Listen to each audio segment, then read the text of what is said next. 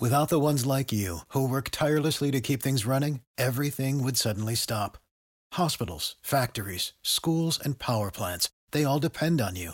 No matter the weather, emergency, or time of day, you're the ones who get it done. At Grainger, we're here for you with professional grade industrial supplies. Count on real time product availability and fast delivery. Call clickgrainger.com or just stop by. Grainger for the ones who get it done. When you need mealtime inspiration, it's worth shopping Kroger, where you'll find over 30,000 mouthwatering choices that excite your inner foodie. And no matter what tasty choice you make, you'll enjoy our everyday low prices, plus extra ways to save, like digital coupons worth over $600 each week. You can also save up to $1 off per gallon at the pump with fuel points. More savings and more inspiring flavors make shopping Kroger worth it every time. Kroger, fresh for everyone. Fuel restrictions apply. 阅读、科技、旅行，生活可以很大。对话设计、学习、思考不嫌太多。这里是 iTunes 获奖播客《狗熊有话说》，一听就停不下来的哦。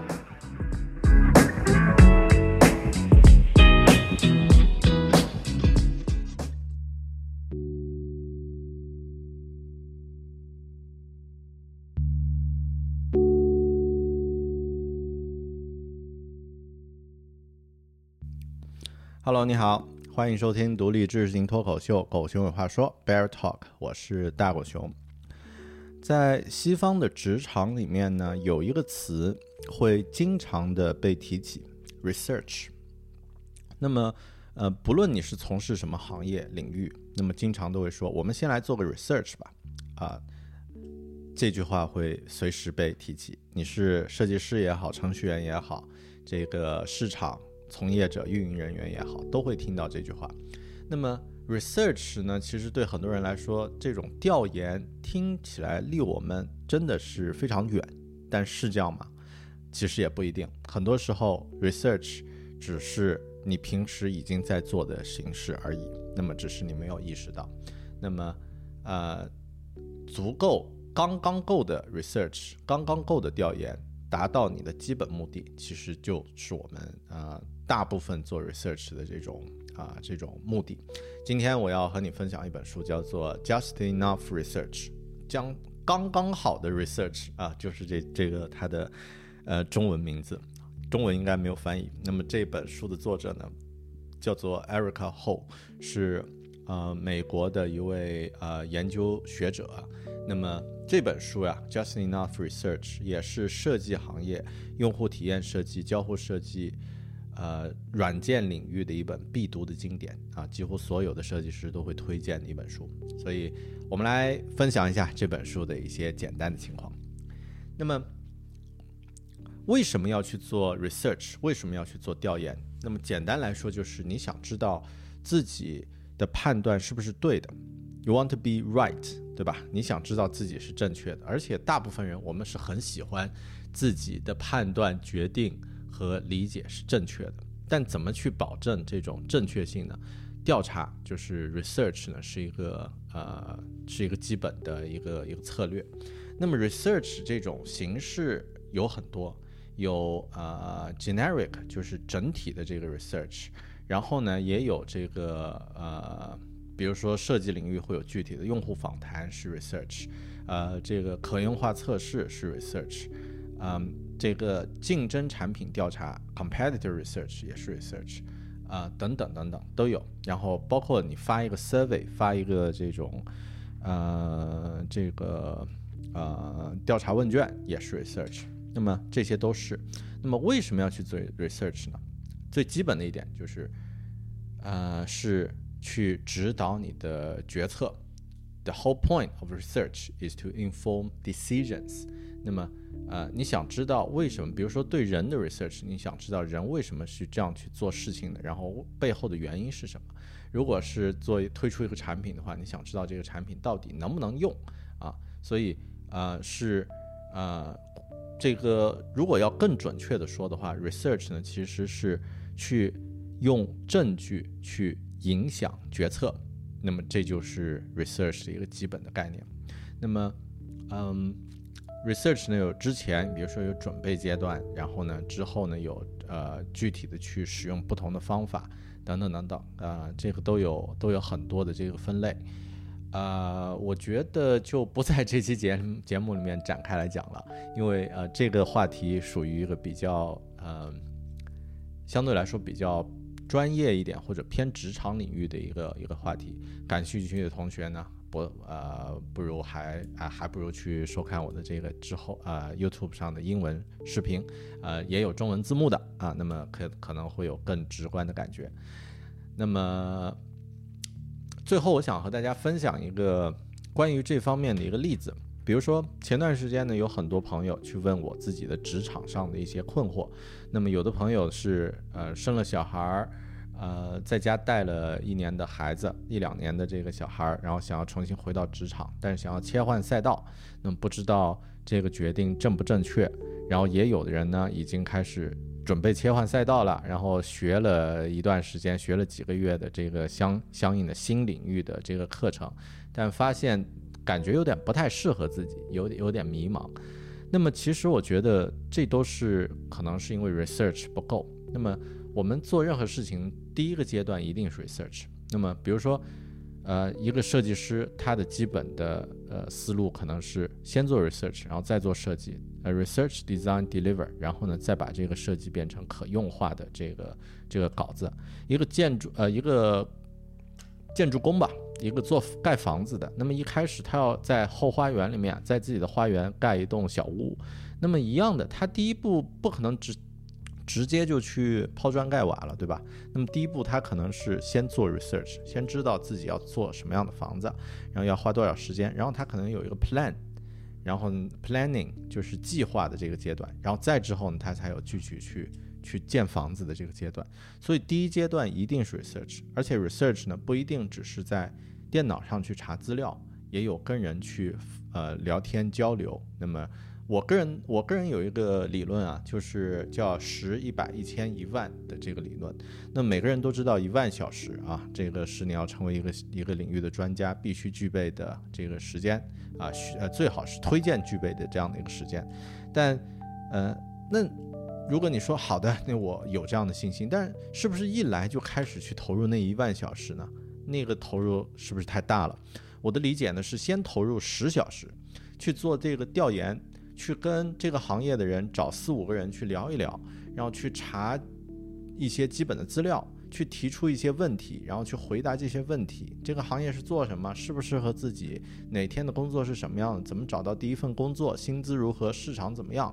等等这些问题你都回答了，你确定了这个方向比较适合自己了，那么呃也感兴趣了，那么。再继续深入，再花第二个一百小时，那么这一百小时呢，去深入的去把这个这个领域呢，去呃完整的走一遍，梳理出它的这个知识架构和体系和这个技能体系，然后呢，之后一千小时呢，就是把每一个呃知识架构的呃领域呢，把它深入到自己能够独当一面的程度，那么。通过这样的积累呢，最后有一万小时，这是我的理解啊。以后我再深入，但第一阶段头一个十小时一定是 research。好的，更多呢，希望大家去收听这期英文节目啊，就是呃，在 YouTube 上搜索 Bear Talk 狗熊有话说，可以搜索到两个频道啊，我的一个中文一个英文的频道，呃，建议大家两个都关注，那么两两边呢都会发布。这个一些新的心得感受、体会、读书的分享等等。好的，谢谢你的收听，我们下期再见，拜拜。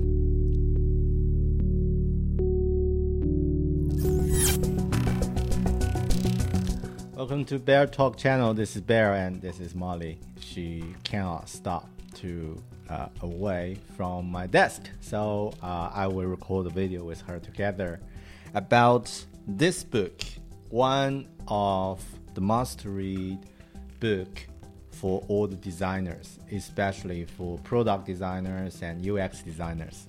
Just Enough Research by Erika Hall.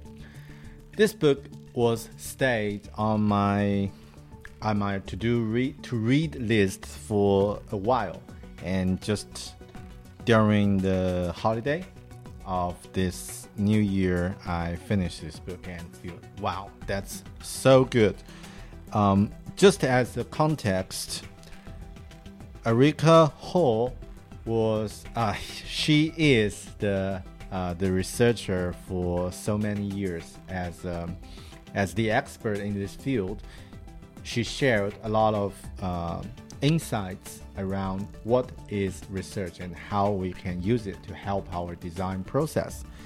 And um, she wrote this book and get it published a few years ago. I can't remember. So the first edition probably uh, maybe a decade ago, and still so useful and popular. So um, and it's become one of the best in this field. I think I might not the best to summarize this book, so probably the author would do the best job of summarizing this book. So if you uh, search just enough research on YouTube, you will see her speech about this book. So around like half an hour, and you will got you will got all the juice from this book. But as my personal book review, I want to share something that I feel really useful for me as a product designer. So this is the high level um, types of the research that we might be able to use like uh, as a researcher or as a UX designer, maybe A/B testing, usability testing, interviews, and other parts, maybe also quite relevant. Like uh, we can do some comp- uh, competitor research, competitor analysis, and usability testing. Yeah. So that's our types of the research that we want to do. But let's take a step back about why why we want to do research. And normally we want to know our assumptions and the real world. What's the gap between these two parts? And we want to get this gap as closer as possible. So that's uh, that's the major reason that I want to be right when we make the uh, design decision, the product decision, we, we want to make it right. So that's um, that's a major purpose of why we want to uh, do the research. And from the note of this of this book, I got user interviews, um, usability tests, uh, and also other parts. But I just want to share five things that we find I find really useful or just like blow my mind about research. So the first thing is survey is hard. Survey are surveys are the most difficult research method of all. This has really changed my mind. Before I thought survey is so so easy, right? You have all available tools like yeah, SurveyMonkey, Google Form, and everyone can uh, get together a survey and send to someone and get some sort of data and start to work. But from this book, from this sharing, we find that it's not that easy because if you want to make it work, there are a lot of science steps behind survey, and yeah, and if you want to get a right results, like you have to follow some formula like this one. I don't want to explain what it is, but it's so complex. So yeah, again, people are so easy to uh, to uh, you know to be attracted by cheesy easy data but maybe not useful and survey is one of the tools that may get you distracted so yeah this is one thing. Uh, this is the first thing I've learned from this book. The second thing, actually, is really useful is insights. So, the more you understand about the real problem, about the constraints, about the limitation, the better decision you'll make, and the more convincible you are. You are. So that's the explanation of this of this quote. When blue sky thinking meets reality, reality always wins. So, yeah, so useful, so powerful. User interviews. we might be involved in user interviews a lot as a UX design product designer. Uh, so there are a lot of useful tips, but one thing that I've learned the most valuable is to note specific language and terms that you you hear uh, so that you can better reflect user needs and priorities, behavior patterns, and mental models, which means quotes from interviews is the most powerful insights, most powerful part that you can get uh, from the interview. Next is competitor research. This one is really interesting. is about when we do competitor research, maybe it's in the beginning or before the design process starts. But she suggested that we might able to test our competitors, like how they do, before we ideate our concepts. So you can test the competitor's product before you even put pencil and paper. So that's a great point. Like if you want to do some feature, I just find some direct or indirect competitors and test it with other people, with my potential customers, so that I can see, oh, this is the opportunities and these are the the, the pitfalls that I want to avoid. Right. Data. So this part is about decision makers' uh, preferable stuff. Molly, could you quiet a little bit? Thanks.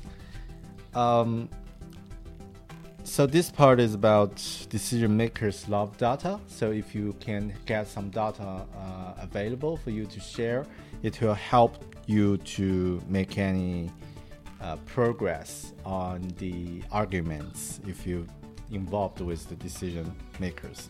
And this one is also quite impressive. NPS uh, is not a research tool, it's a marketing tool. Before that, I do sometimes use NPS as something to, to measure uh, the performance of a product, but actually, it's not that relevant because the first rule of research is that you don't ask what people think, think. you don't ask their opinions because normally the answer is not reflection for the truth or what they want to do. So, for example, everyone loves her horse, right? But who will buy a horse? How many people will buy a horse? Everyone hates ice cream or sugar or like uh, junk food, but how many people will buy junk food for dinner during the week, right? So this is something I think really great to learn, right? Um, just enough research. I think time is not enough for this book to for me to summarize this book. So I highly recommend you read the book, pick up a copy, and share something. And then uh, if you feel um, not enough, uh, can check the summary by the author Erika to find more insights. And thanks for watching this video. I hope it helpful for you. So if you are on your design journey, why not to subscribe my channel so that I can share more about how to become a UX and product designer in future. This is Bear. Thanks again, and I will see you in the next video. Bye.